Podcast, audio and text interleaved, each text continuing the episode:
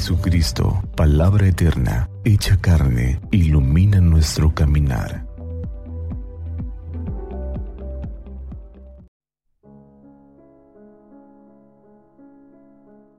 Lunes 9 de agosto del Santo Evangelio según San Mateo.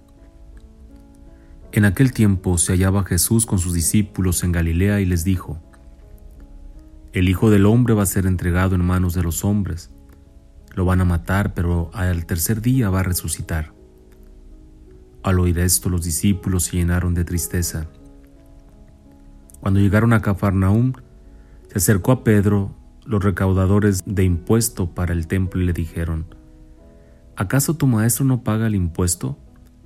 Él les respondió, sí lo paga. Al entrar Pedro en la casa, Jesús se adelantó a preguntarle, ¿qué te parece, Simón? ¿A quiénes les cobran impuestos los reyes de la tierra, a los hijos o a los extraños? Pedro le respondió, a los extraños. Entonces Jesús le dijo, por lo tanto, los hijos están exentos. Pero para no darles motivo de escándalo, ve al lago y echa el anzuelo, saca el primer pez que pique, ábrele la boca y encontrarás una moneda. Tómala y paga por mí y por ti. Palabra del Señor. Gloria a ti, Señor Jesús. El Evangelio de hoy, hermanos, habla de dos asuntos bien diferentes el uno del otro. El segundo anuncio de la pasión, muerte y resurrección de Jesús y la conversión de Jesús con Pedro sobre el pago de los impuestos.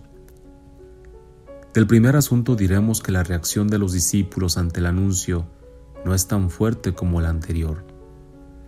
Mateo dice que se entristecieron mucho, pero parece que los apóstoles han comprendido que el camino de Jesús no está exento de dificultades, que su proyecto trae consigo el dolor, la muerte, pero también la esperanza de una nueva vida. Por otro lado, respecto del segundo asunto podemos decir que hay que evitar escándalos innecesarios. El escándalo perjudica y lleva a la confusión a los débiles, a los pequeños y a los que no entienden el mensaje de Jesús. Ahora bien, hay algo que, conecta ambos asuntos el Señor se manifiesta como Hijo de Dios, que deberá morir para resucitar conforme a lo que se va disponiendo en un escenario de, injusticia y legalidad. Allí la pregunta a Simón Pedro la dirige también a nosotros hoy.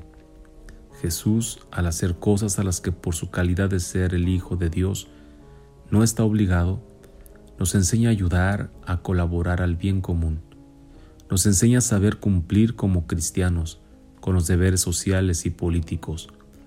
No hace uso de algún privilegio y cumple con su deber. Santa María de Guadalupe, nuestra Madre, nos cubra con su manto y nos tenga en su regazo, y que iluminados por la palabra del Señor, tengamos un día lleno de bendiciones, paz y bien.